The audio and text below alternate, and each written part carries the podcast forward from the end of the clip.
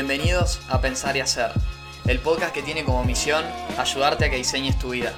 Si estás acá es porque crees que el potencial humano es no solo suficiente, sino totalmente superador para tomar el control de tu vida y hacer tu camino. En el podcast buscamos presentarte las historias y los consejos de personas que se animan a desafiar su realidad y diseñar su vida.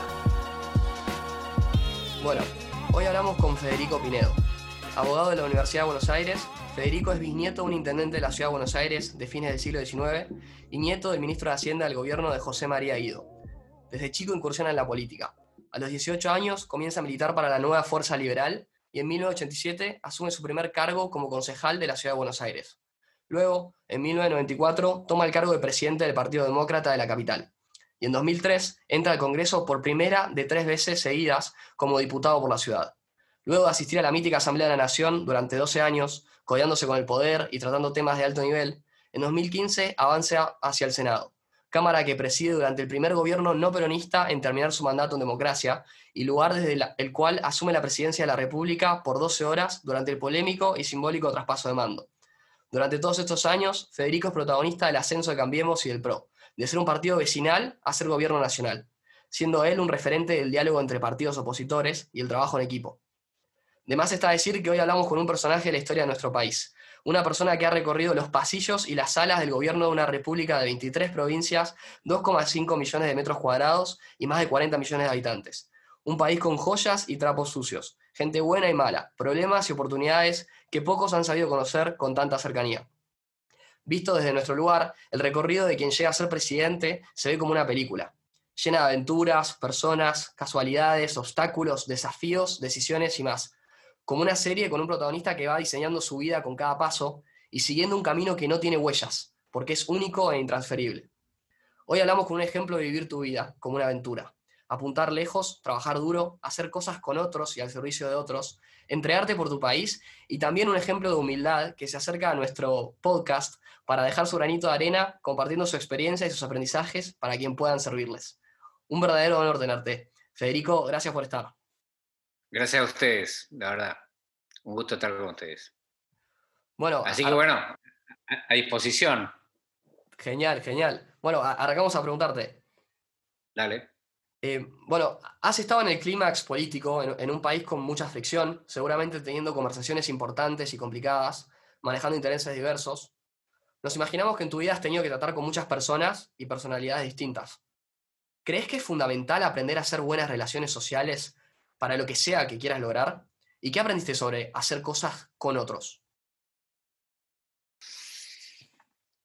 Bueno, yo creo que el ser humano es ser humano porque hay otros seres humanos, ¿no? El, mandato principal del ser humano me parece que es el amor, lo que lo, constituye, lo, que le da sentido, eh, la finalidad de la vida, y entonces eh, vos no podés tener amor si no tenés otro. Así que el otro es, es casi de la esencia del ser humano. Es decir, uno es sus relaciones, en definitiva. Si fuera un solo tipo aislado en el, desierto y fuera todo lo que hubiera en el mundo, eh, durante su vida, que sería corta, supongo, eh, ese ser no haría nada no, no, no sabría hablar, no sabría escribir, no acumularía conocimiento, no, no amaría. Eh, sería como una especie de animal, en definitiva. Lo, que lo diferencia al, animal del hombre es esta capacidad de, amar al otro y de usar la razón, que son cosas este, que siempre ha sido un enigma cómo se conjuga, ¿no? La razón con, con el corazón. Como decía, no me acuerdo quién, eh, el corazón tiene razones que la razón no comprende. Pascal creo que decía eso. Y bueno, esa relación entre el corazón y la razón siempre es un, gran, un gran dilema ¿no? de la vida. Pero bueno, eh, siendo eso así, vos tenés en la vida, me parece a mí, dos alternativas siempre. Una es colaborar con otro para entre los dos construir algo que no existe, algo que los mejore a los dos, o podés confrontar con el otro.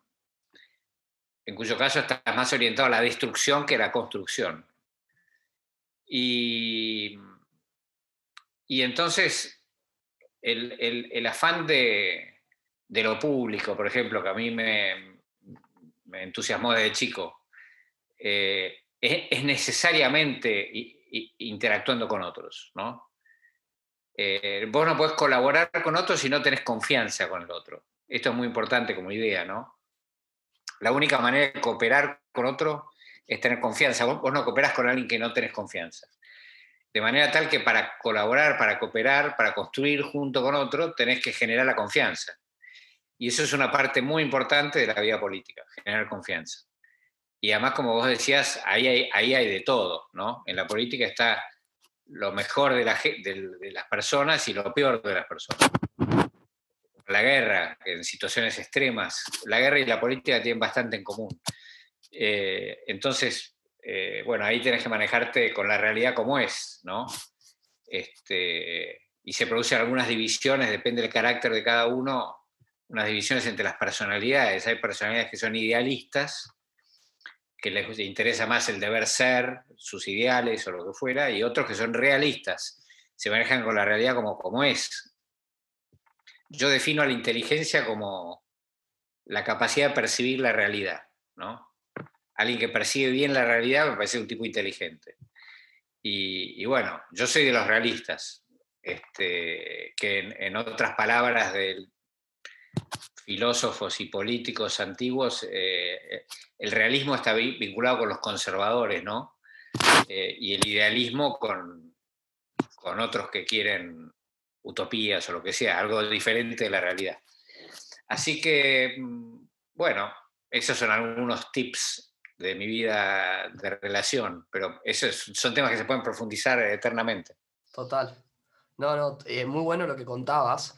Y a mí me surge la curiosidad de, hace, hace un tiempo ya que leí el libro How to Win Friends and Influence People, no sé si lo tenés, que es bastante conocido y que habla de, de cómo nada, hacer relaciones con gente. Y a mí me marcó un montón porque me, enseñó un montón de cosas que por ahí si no las hubiese leído ahí no las hubiese aprendido. Y llevándolo también un poco más a lo concreto, me encantaría preguntarte para la gente que escucha también, ¿qué aprendiste vos sobre cómo convertir las situaciones en cosas constructivas? ¿no? Y por ejemplo, cuando, cuando existe, a veces existe la oportunidad de que surja una pelea, pero si la sabes manejar bien, por ahí termina no solo no surgiendo una pelea, sino que encima surge algo constructivo, ¿no? ¿Qué se te ocurre para, para hablar de este tema? Bueno, yo, además, de, además de político soy abogado. De hecho, ahora soy abogado, estoy, no, no tengo ningún cargo político. Eh, y los abogados son tipos que trabajan en, los conflictos entre las personas eh, y en el asesoramiento a las personas para que no tengan conflictos. O sea que su, disciplina tiene que ver con los conflictos, ¿no? Este, y la política un poco también. Entonces, eh, yo diría ahí que mm, el secreto es ponerse en los zapatos del otro es como negociación. La negociación es, un poco eso. Tenés que ponerte en los zapatos del otro y entender cuáles son los intereses centrales del otro. Porque uno tiene intereses centrales y tiene algunos intereses adicionales, un plus. Este, y entonces vos tenés que entender cuál es el, el interés primordial del otro, a ver si es compatible con tu interés primordial. Y bueno, ahí se, ahí se genera la, construcción de primero inspeccionar en qué estamos de acuerdo y después tenés que imaginarte las formas en que, en que tu interés central y el interés del otro central pueden funcionar juntos. Y, de ahí surge lo que vos decís, que por ahí de un conflicto vos sacás una, una cosa positiva. Este, y después tiene que ver mucho, mucho, mucho con saber escuchar alguien dijo que por algo Dios nos dio dos oídos y una boca, ¿no? Hay que oír más de lo que hablas. Y saber escuchar es muy importante para percibir eh, cuál es el interés principal del otro. Si vos querés tener razón y querés hablar, hablar, hablar para que, mostrar que tenés razón, bueno, te vas a perder lo que el otro tiene importante y lo que el otro tiene que decir y lo que el otro ve, que casi siempre es distinto de lo que vos ves. Eh, yo siempre doy el ejemplo de la luna, ¿no? Vos la luna la ves de un lado y querés que todo el mundo la ve igual. Pero si un flaco se te pone atrás de la luna, el, tipo está viendo una cosa que, vos no estás viendo. Y, y, la luna no es lo que vos ves, es lo que vos ves y lo que el otro ve, ¿no? Entonces, eh, si vos no escuchás, te perdés, te perdés, te al otro, no, no puedes generar la relación, y no puedes generar la confianza, y no puedes generar la, cooperación. Así que, bueno, mi, mi, tarea, eh, especialmente cuando fui oficialista, pero bueno, un poco también cuando era opositor, pero más cuando fui oficialista, cuando sos oficialista vos querés que las leyes salgan, que, que los acuerdos se hagan.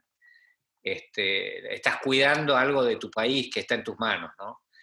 Y, entonces ahí eh, es, muy importante escuchar al otro, porque si no lo escuchás, no vas a lograr que salga. Nosotros cuando llegamos al gobierno con Mauricio Macri, eh, yo, llegué al Senado al mismo momento y éramos 15 senadores del oficialismo en 72, ¿no? El, el bloque opositor, que era el peronismo, estaban mezclados kirchneristas y peronistas en ese momento, eran 42. Y la mitad más uno del Senado era 37. O sea que ellos tenían bastante más que la mitad más uno, hacían lo que querían. Y nosotros éramos 15. O sea que o escuchabas y construías o seamos fuori. Así que, bueno, yo creo que eso es lo más importante. Poder escuchar, ponerte los zapatos del otro, entender el interés primordial del otro y ver cómo se puede conjugar con, con lo tuyo. Hay veces que te das cuenta que no, no, no, no hay arreglo el tipo que te quiere matar a tu mamá, y decir, bueno, no, eso, eso no. no. hay ningún interés que podamos conciliar. Entonces tenés que tratar de matarlo al otro. Pero bueno, por lo general hay caminos diagonales que permiten salir de las encerronas. Y no hay un solo camino, hay un montón de caminos. Los caminos para salir de los problemas son infinitos, literalmente infinitos. ¿A vos te parece por ahí un camino? No, hay mil, mil caminos. Este, por ahí, viste, no me puedo poner de acuerdo, qué sé yo qué, y por ahí vos pensás, bueno, pero a ver, este tipo es, eh, fue el novio cuando era chico de una chica que era del barrio, de no sé quién, entonces vamos a hacer que lo llame y que le diga, flaco, no, este tipo de buena fe, créele, qué sé yo, y se arregla el tema, ¿entendés? Hay miles de caminos. La cantidad de novias y de chicos y de barrios es infinita. Así que bueno, eso. No, tremendo, muy valioso lo que estabas contando es increíble cuando lo traes a a tus historias personales.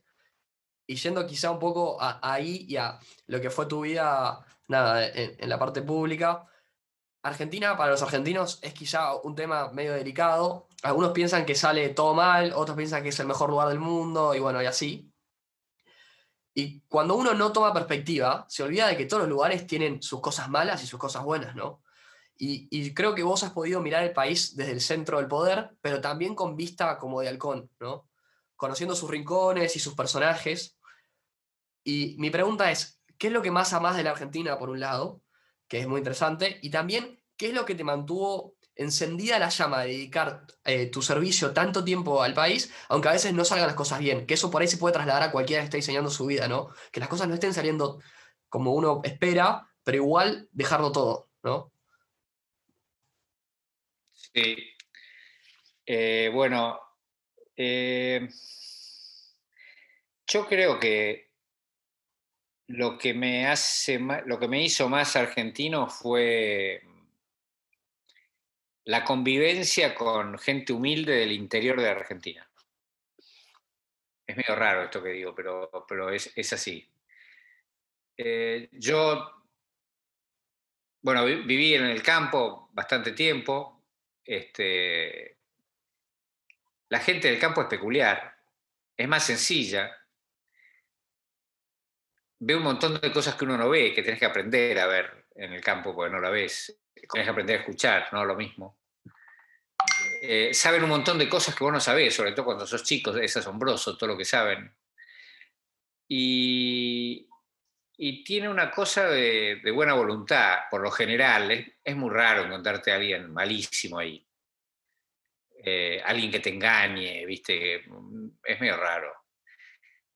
Después, de más grande, eh, me puse de novio y después me casé con una salteña.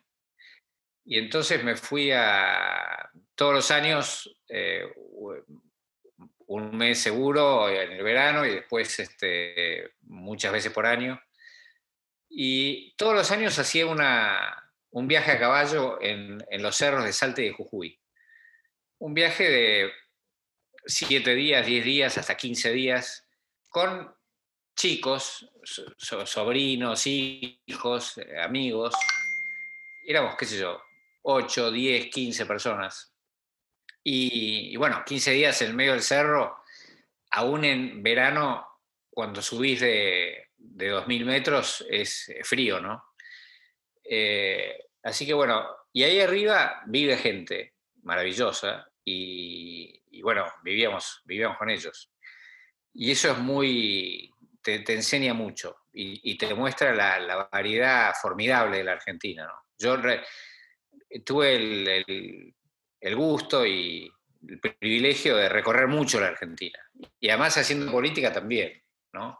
Haciendo política lo que te permite es, siempre hay gente, compañeros, correligionarios del partido en, todos lugares. Entonces vos vas ahí, siempre hay, alguien que, que puedes ver y que te invita y que te muestra, y que te guía. Y, este, la Argentina es, es, una cosa maravillosa, maravillosa. De, acá en, la Ciudad de Buenos Aires tenemos una, una, visión chiquitita así de la Argentina, que es la Argentina de TN, digamos, ¿no? O, de TN, C5N, Cristina y, algunas cositas más, el laburo donde vamos.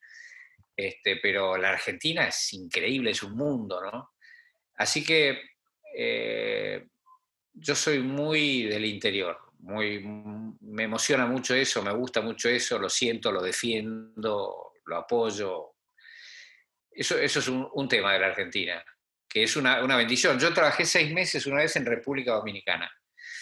No debería haber dicho el nombre del país, en, un país caribeño tendría que haber dicho, pero porque, digo, cuando vivía allá vos te das cuenta de lo que es la Argentina la enormidad de la Argentina, la, inmensa cantidad de oportunidades de la Argentina, la variedad de la Argentina, la gente de la Argentina. Cuando estás afuera extrañas a la gente, a la, intelectual, a la cultura, al trato, a, las conversaciones, tenés otras, otras posibilidades de conversaciones, de otros temas, ¿no?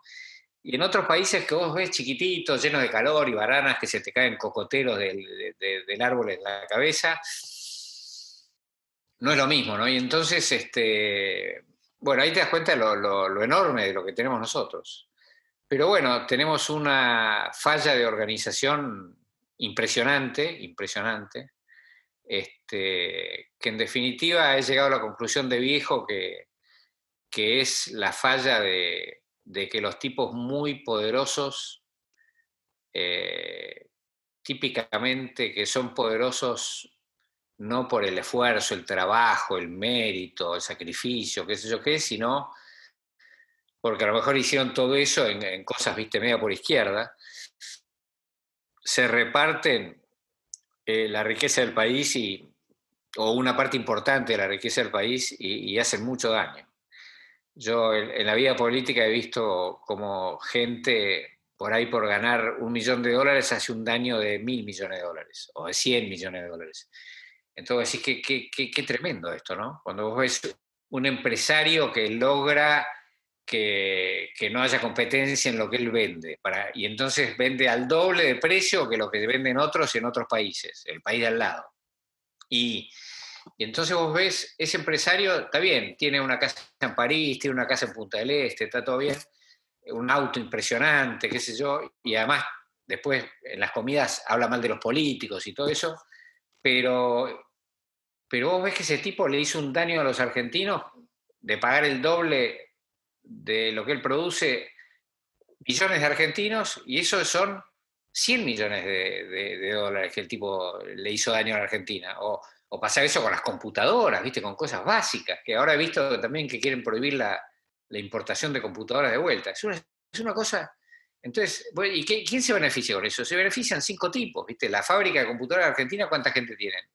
Este, algunos miles, unos pocos miles, no sé, dos mil, tres mil, cinco mil, ok, más vale que la Argentina le el, sueldo, se lo regalemos a 5.000 tipos que no laburen, perjuicio de, de 500 millones de dólares, ¿viste? Pero, pero bueno, eh, o sea, eh, veo eso, veo que es un enorme país, pero que las fallas de organización eh, generan un daño que, nos, tiene a donde, estamos, ¿no? Que es un lugar tan patético comparado con lo que somos.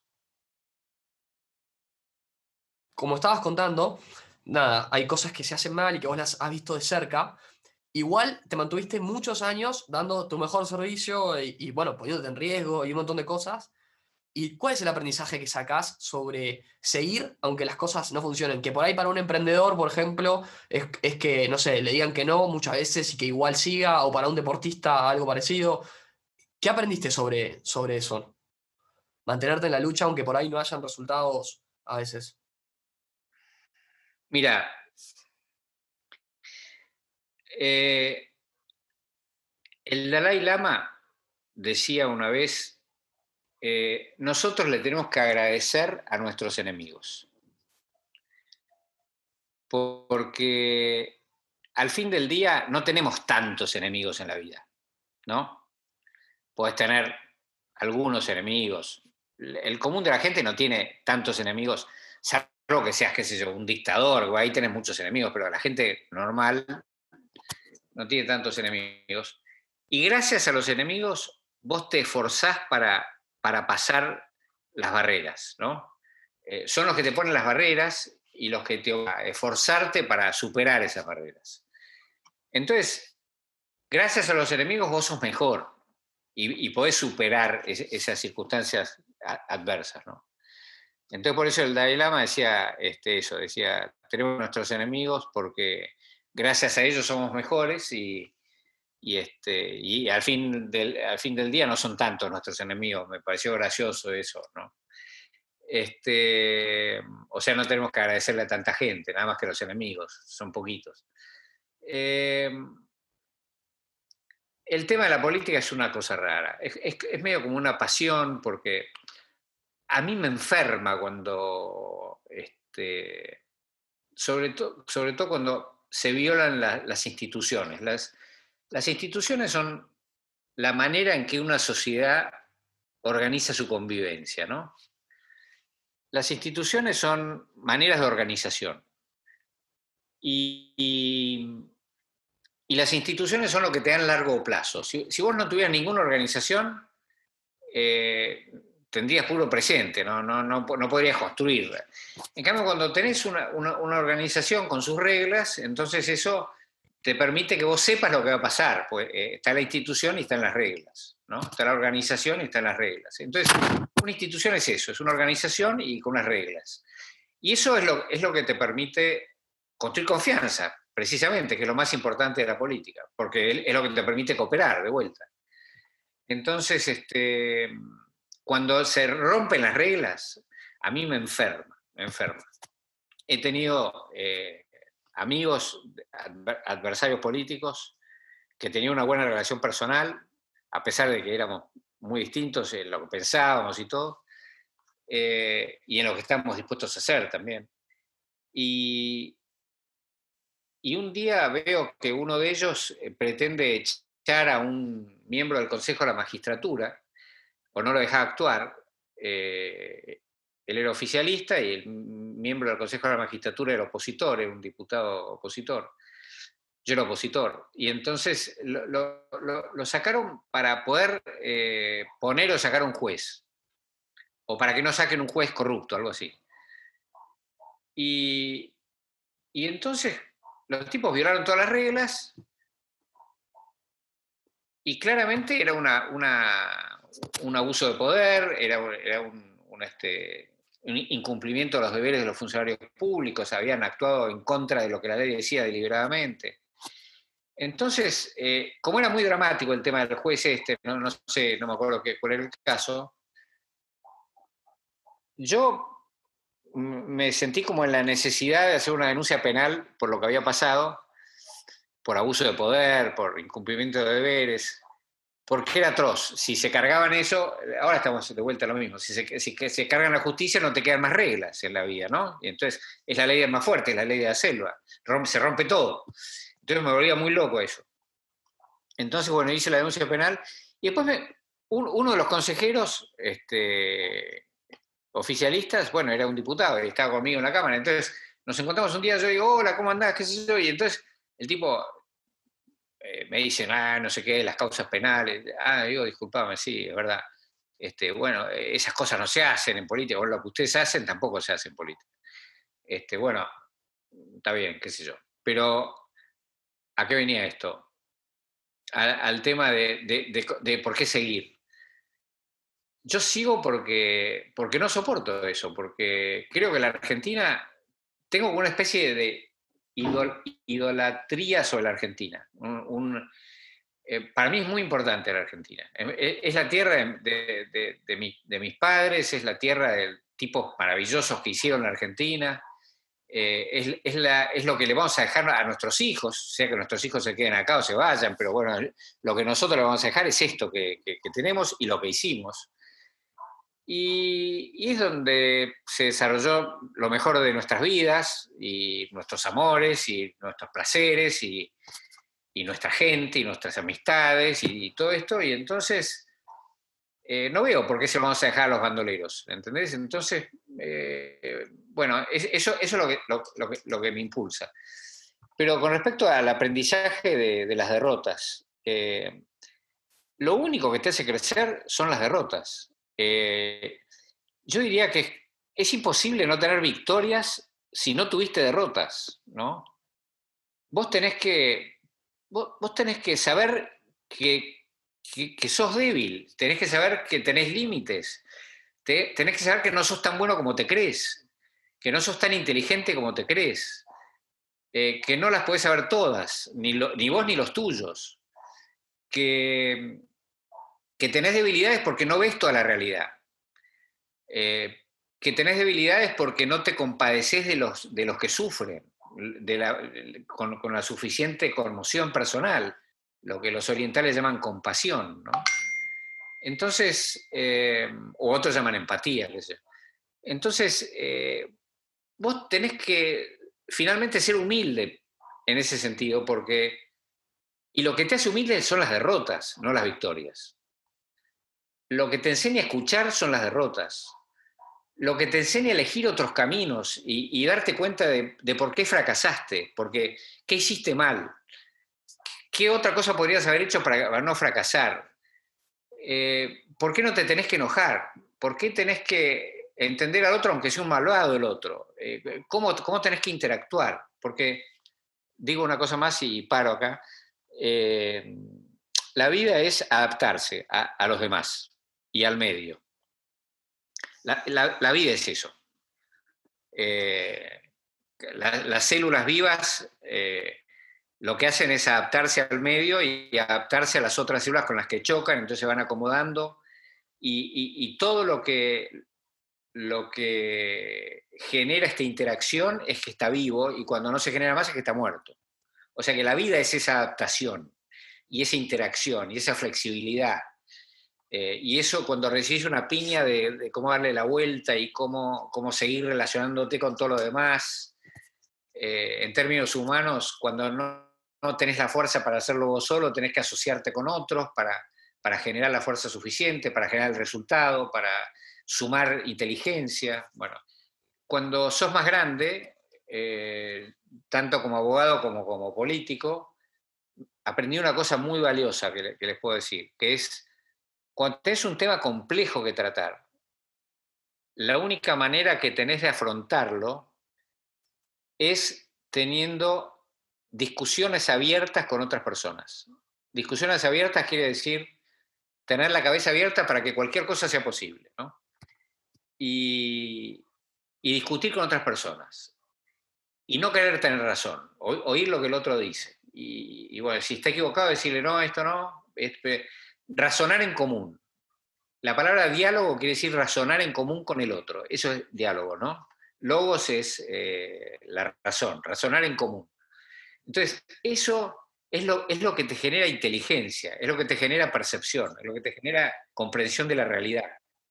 Y, bueno, cuando tenés eso, cuando comprendés la realidad, eh, que típicamente es una construcción colectiva, no individual, porque los demás te dan las otras miradas, entonces, cuando comprendés la realidad, podés tomar una, decisión inteligente y, encontrar una solución inteligente, o sea, adecuada a la realidad, que te permita interactuar mejor con la realidad.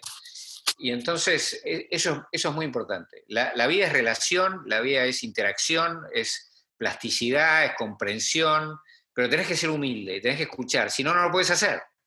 Si no, no lo puedes hacer. Si no, tu ego te impide interactuar con los demás. sos una pared. Y bueno, eso. No, Federico, me parece que hay mucha sabiduría en lo que estás contando nada, te lo agradezco un montón, me parece que es hiper valioso. Hay muchos, hay, muchos fracasos. Claro, claro, claro, claro. Y, bueno, sabes que me, surge también preguntarte, después de, todo lo que viviste, si un poco crees que la vida es una película. O sea, que por ejemplo te llena de casualidades. Sí, como que te llena de casualidades o que siempre te presenta lo que necesitas para crecer y aprender. Por ejemplo, ¿no? Y que te desafíe y que si estás ahí prestando atención, incluso como decimos, con la cabeza abierta, a hablar con otras personas que piensen distinto a vos, nada, eh, muchas veces te presenta justo lo que necesitabas para darte cuenta que por ahí estabas equivocado, que tenés que hacer un cambio, o que es por ahí, o que es por allá. Nada, ¿qué, pensás de esta idea? Eh, yo, mira, yo, creo que los, los hombres conocemos una parte muy chiquita de la realidad. Eso es lo bueno, porque tenemos un montón de tiempo y de cabeza y de corazón para, para poder aprender más cosas, ¿no? Sabemos muy poco de la realidad. Vos pensás que la, la relatividad y la física cuántica que revolucionaron, el mundo son recién del siglo pasado, ¿no? Y el hombre debe tener 20.000, 30.000 años, ¿no? Este, que la física cuántica y, sí, eh, lo, que mostró es esta, esta, cosa de la interacción, ¿no es cierto?, de, los elementos eh, vivos. Bueno, em, entonces, vos, me preguntaste esto de, tener la cabeza abierta e interactuar. ¿Y si ¿Qué cosa que Ah, las casualidades. Claro. yo, no. Eh, puede haber casualidades, pero ¿cuánto te influye a vos tus genes físicos y cuánto te influye a vos tu cultura, o sea, la educación que recibiste de tus padres y de, tu entorno, ¿no? ¿Cuánto, vos, qué, parte qué, parte sos de, todo eso? Este, ¿Cuánto te influyó, qué sé yo, un bisabuelo que no conocías y que le transmitió una cosa a tu abuelo, que le transmitió algo a tu padre y que tu padre te dice y que vos eh, discutiste o lo que sea, y ¿en cuánto te influyó todo eso? uno no tiene mucha idea. ¿En cuánto te influyeron los tipos que vos leíste? Pues el pensamiento uno siempre cree que es individual, y el pensamiento es absolutamente colectivo. Es, es, vos, vos sabés lo, que lees, lo, lo, que ves en las películas, lo que hablas con otros. Fundamentalmente sabes lo que te viene de afuera, no, no lo que se te ocurre a vos. A vos por ahí se te ocurre algo, pero, pero básicamente el, pensamiento eh, es, un fenómeno colectivo, ¿no? Entonces, uno, sabe poco de, la maraña de cosas que han llevado hasta ese lugar. Este, entonces, vos decís, la, la, vida es una cosa ridícula, que te aparecen cosas así. Yo creo que cuando vos estás buscando algo, estás más poniendo más energía y foco en eso entonces ves más cosas relacionadas con eso. A mí me pasa que estoy estudiando un tema y entonces voy a una librería y empiezo a ver los libros, que son de las cosas más me gusta, ¿no? Ir a la librería, eh, eh, buscar cosas, ir sin saber qué voy a buscar, ¿no? Entonces me fijo. Y por ahí tú, aparece un librito que es de exactamente lo que vos estás buscando o, estás leyendo otra cosa y te aparece una cosa de lo que... Pero es porque vos estás atento a eso. Yo, escribo los libros cuando los subrayo, por ahí hago marcas, comentarios cuando, cuando leo. Y por ahí, cuando veo de vuelta el libro, después de muchos años, veo una cosa subrayada y digo, ¿por qué habré subrayado esto? Que no me parece tan interesante esta cosa. Y, me doy cuenta que lo subrayé porque estaba pensando en ese tipo de cosas en ese minuto, ¿entendés? Y después estás pensando en otras y por ahí revisitas el mismo libro y te encontrás con cosas maravillosas que no te has dado cuenta, pues estás poniendo el foco en otro lado. O sea que supuestas casualidades un poco son foco tuyo en ese tema. Y después, bueno, conjunto maravilloso del universo, ese, ese fenómeno de causalidades, o sea, cosas causadas por otras, que vos las ves como casualidades, ¿cómo llegaron a vos? No sé, pero a mí, más, más que preocuparme por eso, por de dónde vienen las casualidades, lo que más me impresiona de la, de la vida y, del ser humano, de nosotros, es que vos en cada minuto podés haber tomado ese camino u otro infinita cantidad de caminos. Y tomaste un camino. No es muy relevante que hayas tomado un camino. Podrías haber tomado cualquier otro. Lo que es obvio es que cuando vos tomaste uno, se te abrieron varias alternativas. Si hubieras tomado otro, se te hubieran abierto otras alternativas. Y no, no quiere decir que ese camino que tomaste era el único que tenías que haber tomado. Podrías haber tomado cualquiera. Igual tu vida hubiera seguido tu vida es adaptación a, lo que venga, ¿no? Entonces, hay que estar preparado para lo no permanente. Uno, siempre que, está, que, estás contento con algo, querés que, no se mueva nada, ¿viste? Vos eh, querés tener el auto, la casa, o el paisaje, o, el whisky, y vos querés que eso se, se quede siempre. Y todo cambia, todo cambia. Las relaciones con las personas, eh, la vida es adaptación, e, eso es la vida. Cuando, cuando no cambias, eh, te moriste. Entonces, eh, es un poco desesperante, porque si todo fuera estable, vos serías un señor tranquilo, gordo, ahí sentado, tranquilo, este, porque ya conoces dónde estás.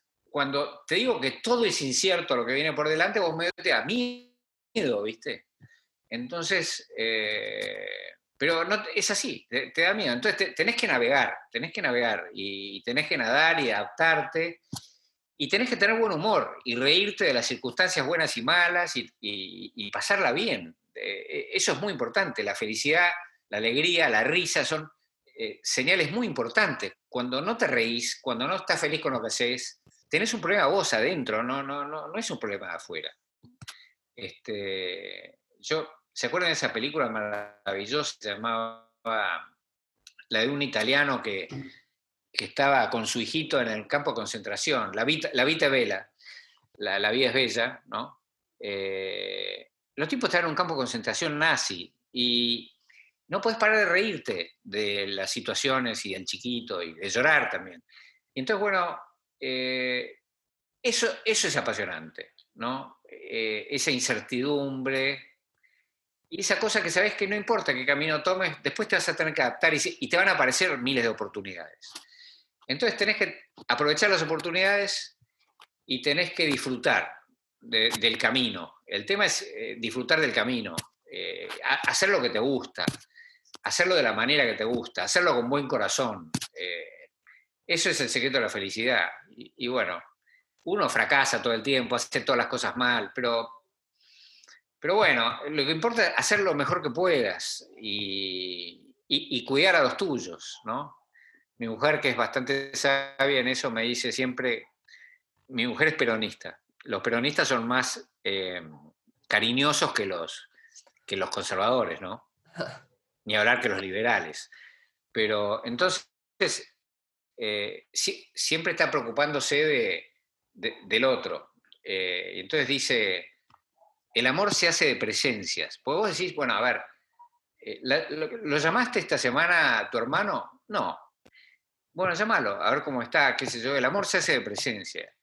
bueno, eso es una, eso es una, gran, este, una gran enseñanza, ¿no? Porque uno muchas veces no le da bola a esas cosas y dice, bueno, yo estoy en lo mío, qué sé yo, este, ¿para qué lo va a llamar? Eh, en lo de él, no sé qué, pero, pero no, te tenés que tomar el trabajo de actuar con los demás y de, preocuparte por los ocuparte, preocuparte y ocuparte y estar y oír. La gente necesita que, la oigan. Es muy curioso como uno, todo el tiempo lo que uno quiere es que los otros lo oigan. Y uno no está dispuesto a ir. Hay algo que está mal ahí, ¿no? Pero bueno, eh, ese es el camino. Y está bueno el camino. No, no bajen los brazos, está muy bueno el camino. Este, siempre hay mil salidas, siempre hay mil cosas buenas. Todas las cosas malas tienen una parte buena para mirar. Y es mucho mejor la gente que ve la parte buena de las malas que los que ven solamente las malas de las buenas, ¿viste? Todas las cosas buenas tienen cosas malas también. Pero hay tipos que miran solamente las malas. Las malas de las malas, las malas de las buenas, y otros que ven solamente las buenas, y entonces dicen que son unos boludos, unos ingenuos, que yo qué, pero son tipos más felices. Yo, yo prefiero el optimismo y mirar la parte buena de las cosas. Que te digan, sos un ingenuo, eh, está bien, qué sé yo. Estuve más feliz que vos un rato. Eh, increíble, Federico. Eh. Esa pregunta, la verdad que te disparó un montón de ideas y todas hiper valiosas, ¿no? La verdad que está buenísimo lo que estás contando y para ir cerrando, me encantaría preguntarte una pregunta que está más relacionada a lo que estás haciendo ahora, que siempre hacemos al final, que es, ¿qué te motiva? Bueno, yo tengo una gran disyuntiva porque dejé la función pública después de muchos años. ¿no? Fui 16 años miembro del Congreso, 12 en la Cámara de Diputados, presidente de un bloque de oposición y, 4 presidente del Senado, eh, siendo oficialista. Entonces, eh, vuelvo a la actividad privada. Entonces estoy tratando de, por lo pronto, de ganar plata, porque, porque la verdad que es una, es una situación muy difícil. y además necesito bueno, pagar cosas que, debo. y casas y esas cosas que tengo que pagar. Em, bueno, entonces estoy muy enfocado en, construir un, estudio. Yo destruí el estudio que tenía antes, estudio de abogados, y entonces estoy muy enfocado en construir uno nuevo. Y, eso me genera mucha preocupación y ocupación. Eh, y no puedo parar de apuntar el vicio, así que estoy colaborando mucho con la política, más intelectualmente, escribiendo, hablando, estando en reuniones, hablando con oficialistas, con opositores, eh, tirando ideas, haciendo equipos para discutir, este, y haciendo documentos. Hace poco le presentamos al gobierno un documento de cuatro acuerdos que la Argentina necesita para poder salir de la crisis que fue un trabajo de algunos meses con equipos muy calificados de, gente inteligente, que hacíamos estas discusiones abiertas.